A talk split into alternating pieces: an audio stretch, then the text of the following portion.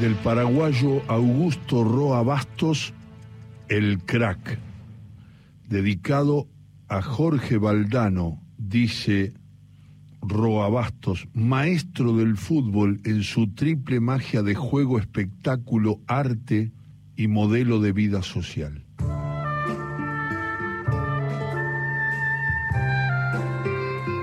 Goyo Luna, puntero izquierdo del Sol de América, era a los 25 años un esmirriado depósito de perfecciones ocultas. De su aspecto físico mejor no hablar. Sobre todo ahora cuando ya no está entre nosotros. Hay que recordarlo vivo. Sin aureola ni nada, pero con el respeto que se debe a los que dieron su vida por el fútbol. ¿Y de qué manera ofrendó la suya Goyo Luna, señores? Hoy justamente se cumplen 10 años de su desaparición, el mismo día en que metió su último gol de triunfo, en el que lo llevó a la tumba después del encontronazo con el poste fatal de la portería de El Porvenir. Es difícil describirlo tal como era, porque lo que valía en él era precisamente lo que no se veía. Dicho sea sin humor y con tristeza, sus dotes de buena persona su genio de futbolista, su generosidad, su bondad, su humildad. Nunca quiso ser más de lo que naturalmente era. Y a la verdad, poco era lo que representaba el hombre, al menos en su aspecto exterior. Era de baja estatura, unos 60 gatas, algo patizambo, chueco, sobre todo el pie izquierdo que lo tenía muy torcido hacia adentro esto que podía constituir un inconveniente serio para un puntero izquierdo, a Goyo no le molestaba en absoluto, al contrario, ese defecto era su orgullo, el instrumento perfecto que le había convertido en el mejor futbolista del país, dicho sin exagerar. El torso de un verdadero atleta doblaba la longitud entre las piernas, de las piernas.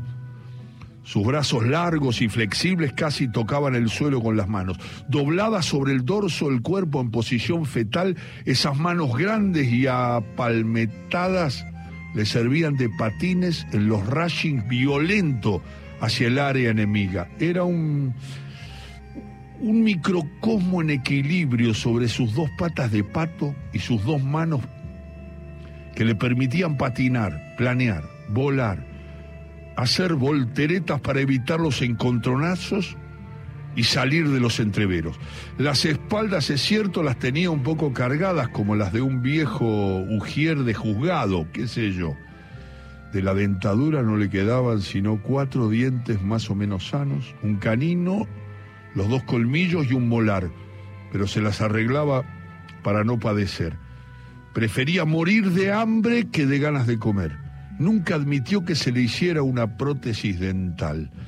En la balanza ese exiguo esquema de hueso forrado de piel y nervios, sin un átomo de grasa pero incandescente de una energía incalculable, sobrenatural, uno estaría tentado de decir, como lo demostró al final, marcaba 58 kilos siempre. Y eso, que era un comedor de ley, capaz de devorar sin apuro dos raciones juntas, para gigantes glotones de 1,90 y 80 kilos de peso, las deglutía sin apuro, morosamente, como si sorbiera helados de exótico sabor que le ponían en estado de trance. Sobre la lengua le habían crecido unos pinchos córneos y filosos como los de la escofina, que le permitían dar cuenta del asado en tiempo normal y hasta roer limpiamente los huesos dejándolos mondos y lirondos. Si algo hacía olvidar las imperfecciones de su aspecto físico, eran los ojos. En esos ojos de un gris acerado, casi verdoso, eh, como con estrías doradas como los de un gato birmano, se hallaba concentrada toda la perfección y la energía de esa escuálida figura. En los ojos se resumían y traslucían sus cualidades invisibles, sus miradas casi magnéticas de gran hermosura y expresividad, sabían ser amables y cordiales cuando la ocasión lo requería, pero se volvían duras e inflexibles ante la injusticia o la provocación. A más de un hombrón agresivo y sobrador de los que abundan en las canchas, esos ojos les habían hecho doblar la, la, la cerviz con solo mirarlos. En el campo, en lo más intenso del juego, parecían taladrar el tiempo y el espacio adivinando la trayectoria de la pelota en el laberinto casi infinito de variantes posibles. El punto exacto para el toque, el ataque, para el pase o para el gol. Allí estaba él, siempre embalado para la acción. En el espacio verde de la cancha abierto al polvo matemático del cálculo de probabilidades del que él felizmente nada sabía, salvo por instinto, era donde el depósito de perfecciones ocultas las descubría, una a una, con una sabiduría nueva y deslumbrante cada vez en la ciencia infusa del fútbol ante el fragor de 20.000 espectadores. Su larga y lacia melena con crenchas entremezcladas de oro y betún negro, lustroso, siempre atada con una vincha blanca le caía sobre los hombros y volaba al aire tiesa como, como el yelmo de Mambrino. Había en Goyo Luna fragmentos de América India y de Europa Central integrados en un mestizaje con lo mejor de cada origen. Pronto se hizo popular en los estadios ese gaucho casi enano que parecía entrar en trance por la alucinación del gol por la ansiedad febril de ganar que le hacía temblar como atacado de malaria cada domingo. Y es que su pueblo, encharcado por las inundaciones, era el caldo de cultivo del mosquiterío de paludismo que hacía temblar hasta a los árboles. Los jugadores rivales incómodos y despreciativos como a una pelota desinflada lo veían, sí, lo miraban así, lo veían como un muñeco de trapo al que había que arrojar de la cancha a puntapiés cuanto antes, pero él sabía evitar los faus y las patadas eh, asesinas mientras mantenía girando a su alrededor la pelota con esguinces de malabarista. Este fue precisamente el primer apodo con el que el público lo bautizó. A medida que iba aumentando su popularidad, le fueron poniendo otros. El gaucho, el gato, la culebra, el bochín, el piojo, según la inspiración y el humor del público, en el delirio hacia su ídolo. El apodo que él más amaba era el malabarista, porque le recordaba a su padre, Peter Schoerner, de origen alemán, de Baviera, que de chueco no tenía nada, era un virtuoso de los juegos malabares, fue su primer maestro en el circo ambulante bajo cuya lona ambulante había nacido. Su madre, María Luna, nombre que aparecía en los afiches, paraguaya de origen, nacida en la gran diáspora del 47 en Paso de los Libres y educada en los Estados Unidos, trabajaba como trapecista, la madre de Goyo. Ambos eran los dueños del circo que durante años recorrió toda América Latina, desde México a Tierra del Fuego, la atracción del número de su madre consistía en que trabajaba sin red. Una noche en el salto de un trapecio a otro perdió las manos de su parte y sufrió una caída que pudo ser mortal. María Luna se salvó de puro milagro, pero Goyo, de quien ella se hallaba encinta, sufrió las consecuencias. Nació paralítico y deforme. Peter Schoerner y María Luna vendieron el circo con los elefantes y las fieras a un parque de atracciones de la capital y se dedicaron por entero al cuidado y rehabilitación del hijo minusválido. Desde los dos o tres años, Peter Schoerner empezó a enseñar su arte al hijo, con tan buena fortuna que a los cinco de su edad, Goyo no solo recuperó la normalidad de sus movimientos, sino que ganó otros anormales, rivalizaba con su padre en los ejercicios más difíciles de equilibrio y de manipulación de objetos de todas formas y tamaños.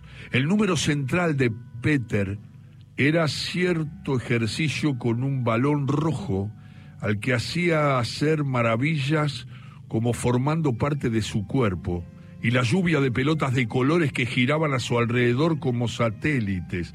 Todo el cuerpo del malabarista, le decía su padre, debe ser como un poderoso electroimán. Y Goyo, Goyo había heredado de sus padres una sangre electromagnética que circulaba velozmente imantando cada molécula de su cuerpo pequeño y deforme. Por su propia cuenta, impulsado ya sin duda por la irresistible vocación que había nacido con él, o tal vez como reacción a su desgracia, inventó juegos malabares con una pelota de fútbol.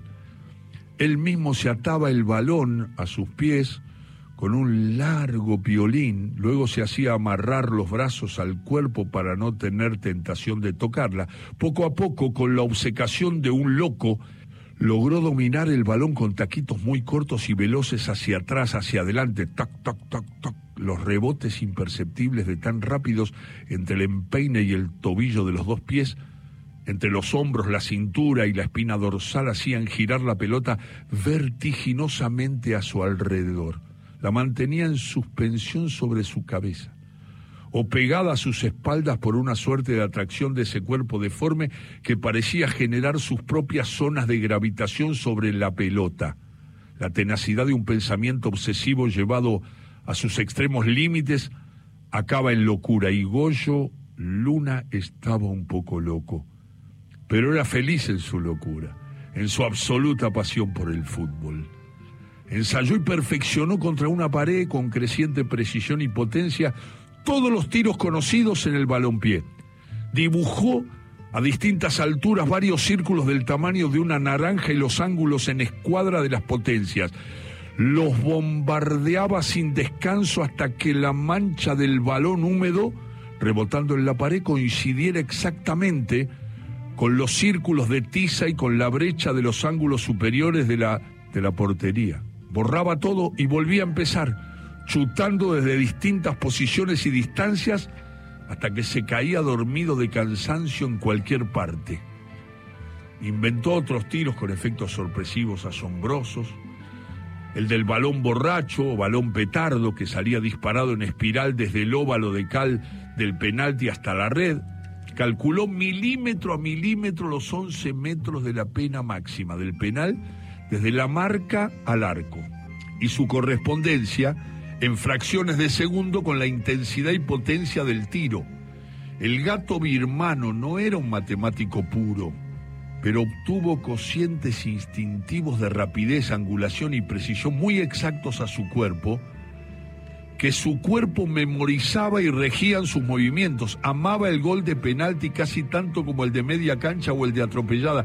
No se equivocó nunca en la ejecución de los tiros penales. De aquí también el apodo del verdugo que le hacía gracia. Fue entonces cuando puso a punto el disparo tortuoso e imparable del zurdazo a 100 kilómetros por hora y el tiro espiralado del balón borracho. Y otro más sofisticado, sorpresivo, suave, barrido del tiro pluma. El balón a cámara lenta daba la impresión de que iba a salir completamente desviado. A medio camino cambiaba de dirección y se metía por donde quería hasta la red, engañando por completo al arquero que se tiraba hacia el costado y caía abrazado al poste. No todas las cualidades del malabarista eran de naturaleza mágica. En todo caso, lo eran de magia genética, Habida cuenta el arte de sus progenitores y de los antepasados circenses de Peter Schoerner, su papá. Los Luna y Carvajal de Madrid, Asunción, este, Buenos Aires, Córdoba del siglo XVIII, si bien no tenían linaje, los Luna y los Carvajal, específicamente circense, no tenían linaje, se distinguieron por sus condiciones de valor y coraje en la guerra contra los indios. María del Rosario Luna y Carvajal, tatarabuela de María, era hija furtiva de un cacique Vallá, prisionero de los españoles en Asunción, con la mujer casi adolescente de un colono viejo y rico, hacia finales de la colonia. El esbelto aborigen que parecía hecho de bronce trabajaba en las plantaciones de tabaco. La joven mujer iba a caballo a escondidas a ver trabajar a ese semidios silvestre. Nació el amor entre el, el ama y el esclavo. Y de ese amor nació la hija. El seductor murió estaqueado bajo el sol de fuego en castigo de su culpa. La joven adúltera, después de tener a su hija María del Rosario, fue separada de ella y enterrada en vida en un convento hasta el fin de sus días. De aquel amor lejano y desdichado descendía en línea directa María Luna, la mujer pájaro de los trapecios. Goyo Luna era uno de esos seres que parecen haber surgido por generación espontánea con un destino prefijado. En su caso, la predestinación de su pasión por el fútbol desde su más tierna infancia. Siempre estaba en su puesto, dentro o fuera del campo. Goyo usaba el apellido de la madre, más fácil de pronunciar que el germánico de su padre. Por eso Goyo Luna, más romántico también, pese a la trágica leyenda de su origen. Le gustaba la soledad, le gustaba reflexionar, leer, instruirse. Era un poeta nato, la concepción de su juego estaba llena de poesía, pero se sentía igual de bien con el grupo de los compañeros o con la gente, cualquiera fuese su condición o nivel social, lo que le hacía particularmente querido y respetado por todos. En la cancha solo pensaba en el gol y no paraba de incubarlo mentalmente hasta ponerlo como como un huevo en el, en el nido contrario, solo o en el bordado deslumbrante del trabajo en equipo. No era un individualista rabioso, odiaba el dribbling, por ejemplo. Solo soy individualista cuando tengo pataduras a mi lado, se disculpaba. O bien, soy un individuo, pero con la multitud adentro. Hacía cinco temporadas que jugaba en el Sol de América de Manorá el pueblo más pobre del país, más futbolero de América. De ese paisito casi desconocido habían salido los Arsenio Erico, los Diego Ayala y otros grandes del fútbol paraguayo y sudamericano. Goyo Luna le había hecho ganar al Sol tres ligas regionales y dos campeonatos nacionales. No iba a abandonar al Sol hasta poner al Paraguay en camino de intervenir en la Copa de América, en la de Europa y hasta en la del mundo, y eso también lo cumplió. De ahí en más veremos, decía reflexivo a sus íntimos, pero jamás hizo declaraciones a la prensa. No tengo nada que decir, era su cantinela. Algunos de los jugadores del Sol habían participado ya en los mundiales de México, Brasil, España. Goyo Luna no quiso nunca estar en la selección nacional para la que fue llamado varias veces. No es mi lugar, argumentaba simplemente. No me gusta dejar el pueblo, no me gusta dejar de ser el que soy, pero no quiero que me juzguen por lo que soy, sino por lo que debí ser y no pude. En uno siempre hay un otro que no sabemos quién es y que nos tira pasulao. Se burlaba de sí mismo poniendo los labios en trompetilla. Del mismo boda había rechazado de plano ofertas millonarias de contratos de los principales clubes europeos que habían enviado observadores para ver jugar al fenómeno humano y deportivo surgido en ese escondido pueblecito de un país que parecía no existir en el mapa. Un hombre no puede venderse por ningún dinero del mundo, alegaba. Soy un jugador por la libre y si no puedo jugar en libertad, el fóbal no tiene sentido para mí, no me divierto, no soy feliz. Y la felicidad no hay plata que la pague. Todos recordaban todavía la mañana en que el malabarista había venido a hablar con el presidente de Sol de América para pedir su incorporación a la primera división. Don Gonzalo de Mendoza y Ruiz, rechoncho y enorme, tuvo que agacharse para encuadrar en primer plano al postulante, lo miró de hito en hito, como a una hormiga o a un extraterrestre con quien le costaba reconocer a un ser humano normal. Parco, digno, respetuoso Goyo Luna le dijo con su vocecita flautada que le provocaba ser Fóbal y que sabiendo todo lo que sabía de Fóbal, lo que pretendía era enchufarse de entrada en la división superior. Pero usted de dónde ha salido? ¿De por ahí nomás? ¿Qué es lo que sabe de Fóbal? Todo, dijo Goyo Luna con humildad y naturalidad. ¿Y usted piensa que puede hacer Fóbal con esa carrocería que Dios le dio? Si parece el proyecto de un hombre interrumpido con bronca. De menos nos hizo Dios, replicó impasible y lejano Goyo Luna. No me puedo quejar. ¿Y se puede saber qué es lo que usted piensa del fútbol actual? Que todo anda medio regularón, no más señor, si quiere que le diga la verdad. El sistema no anda del todo mal, los toques y los pases más o menos. Las gambetas es y el marcaje son el tiempo de ñaupa, sí, una burla para impedidos mentales. De los tiros, ¿qué quiere que le diga? Su mayor defecto es que no tienen efecto. Mientras un jugador no domine el balón con todo el cuerpo como es debido, mientras no haya un espíritu más ofensivo, mayor coordinación y velocidad en el ataque, más ganas de ganar en buena ley, más divertido será seguir viendo los partidos de las muchachadas en los baldíos y potreros. Bueno, dijo don Gonzalo Mendoza y Ruiz, haciendo volar los papeles de un manotazo. Sí, Usted vea, señor, lo interrumpió Goyo dulcemente. Lo que pasa es que el Fóbal está en manos de una santísima trinidad de malevos, los grandes capitalistas del juego, el periodismo deportivo de cáscara amarga, los árbitros de mala leche, que de fútbol no saben un pito, salvo tocarlo cuando se debe. Si se arruina el más popular de los deportes va a ser por culpa del malevaje de esta santísima trinidad que no tiene un solo Dios verdadero, sino varios falsos. Nunca el Goyo Luna había hablado tanto de un solo golpe para nada. Le costó bajar los párpados sobre los ojos verdosos para cortar esa sesión con un débil mental. Don Gonzalo casi bufando lo mandó a que viera al entrenador. A lo mejor lo mete en la juvenil, aunque usted ya está pasado de edad. No hay edad para ser joven, señor, retrucó otra vez el Goyo con la cortesía de un marqués o lo pone a, acarrear la basura del campo. No se hace todo lo que uno quiere, sino lo que uno puede. Adiós y que no lo vea más por aquí. Luna hizo la venia y se retiró. Antes de una hora, el entrenador, con la cara congestionada como si estuviera al borde de una apoplejía, irrumpió en el despacho de don Gonzalo, hundido en el hacinamiento de legajos y planillas.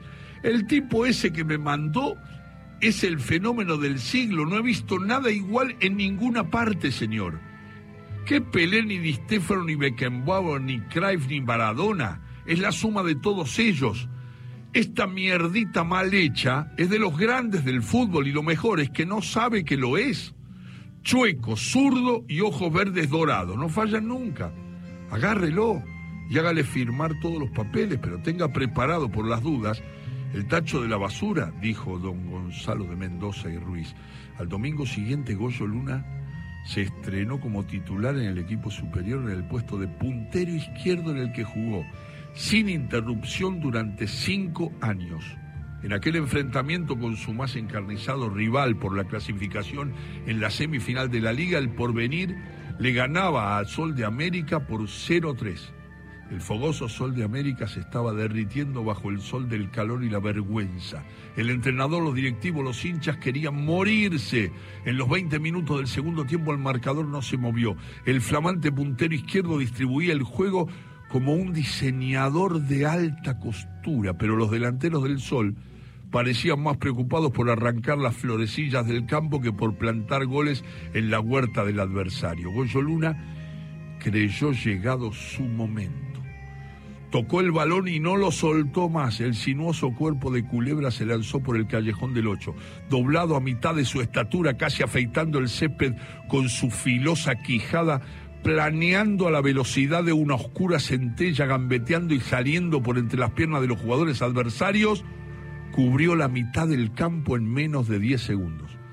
Daba la sensación de que llevara atado la pelota al cordón, al botín o pegado a la espalda como una ventosa, se filtró como un golpe de viento por un claro del muro defensivo y se metió en la portería enemiga. La pelota pegada a su espalda apenas había tenido tiempo de bajar hasta las nalgas.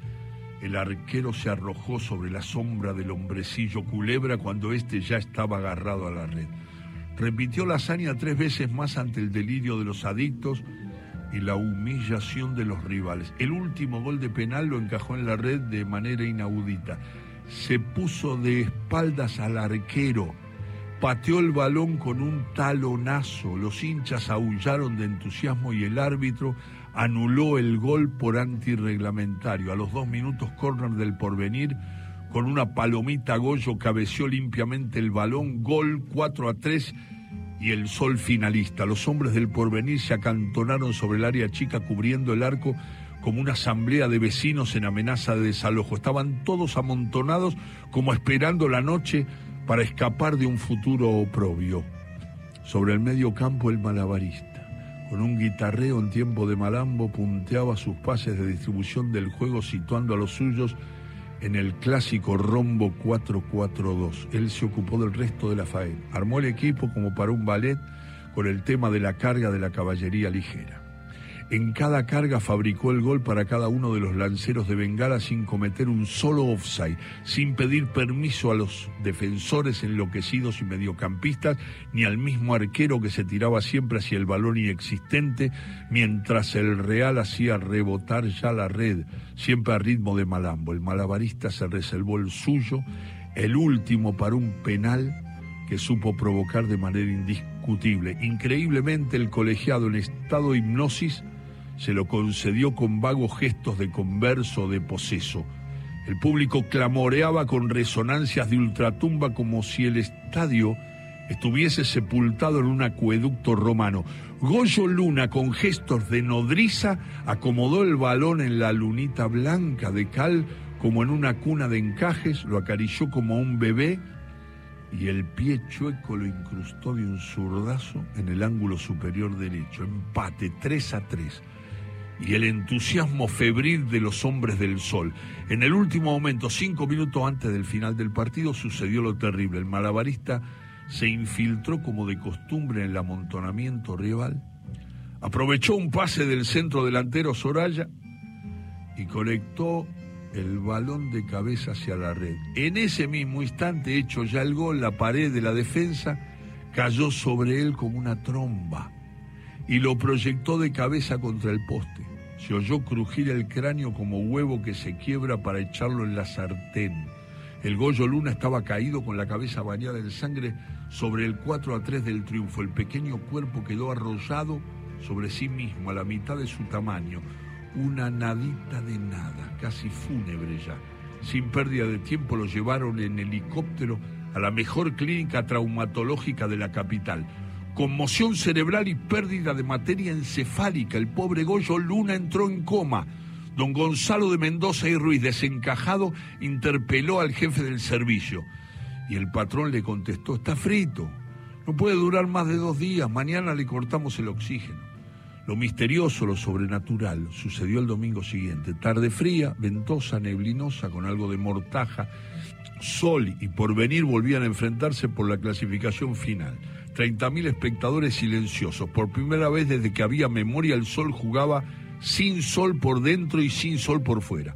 Un once de calambre lamentable por diosero, un cartón rojo salido de la gastritis del referí, pero injustamente al sol el 11 quedó reducido a un 10 completamente rengo, casi paralítico, totalmente desahuciado. Se reprodujo exactamente el desarrollo del partido anterior. En los 20 minutos del segundo tiempo, Sol perdía 0-3. Todo el mundo, amigos, enemigos, buscaban adolecidos la diminuta silueta ausente del malabarista, de Goyo.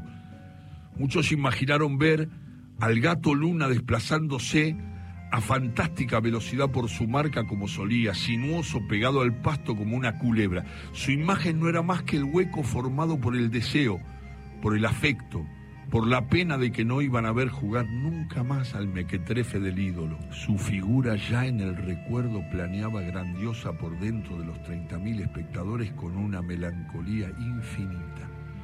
De repente lo vieron, sí, lo vieron, no en la levedad de la fantasía, sino en la espesa realidad. No era el espejismo de una alucinación. ¡Qué pucha! Era él. Corría en su punta como una exhalación. La cabeza vendada con tanto trapo era ahora más grande, dos veces más grande que el resto del cuerpo. Por lo que se alcanzaba a ver la cara, bajo el tolondrón del vendaje estaba pálido, no como un muerto, sino como la misma muerte. El clamor de un solo grito de treinta mil gargantas parecido a una lamentación saludó su presencia. Él estaba allí otra vez, como siempre. Lo malo que había sucedido no había sucedido. El malabarista repitió su hazaña del último partido, incluso el penal del triunfo 4-3 y la clasificación del sol. El estadio se vino abajo. El jefe del servicio, los médicos de guardia, las enfermeras con caras de sorpresa y espanto, verificaron que el cuerpo estaba allí, en su cama, la número 7, cubierto de congeladas gotas de sudor, olvidado, derroto, aparentemente sin haberse movido. La cama estaba vacía hasta hace un rato, explicó la enfermera jefa del patrón. Durante una hora y media lo buscamos por todas partes, hasta en la escalera del incendio. Nadie lo había visto salir ni entrar. No estaba en ninguna parte. Llamamos a la policía, a los bomberos. Lo andarán buscando todavía. El patrón se inclinó a auscultarlo con el estetoscopio. Parece que tiene calzados unos botines de fútbol dijo la enfermera estupefacta y levantando una punta de la cobija y señalando con la mano temblorosa las extremidades del cuerpo yacente. Por lo menos otra vez está allí. Y el patrón dijo, sí, pero muerto, irguiéndose con sorda irritación. Sí, pero muerto. Salió de la sala a grandes zancadas, seguido por el séquito de túnicas y birretes blancos, apiñados en un cotorreo supersticioso sobre esos extraños botines de fútbol en los pies del muerto.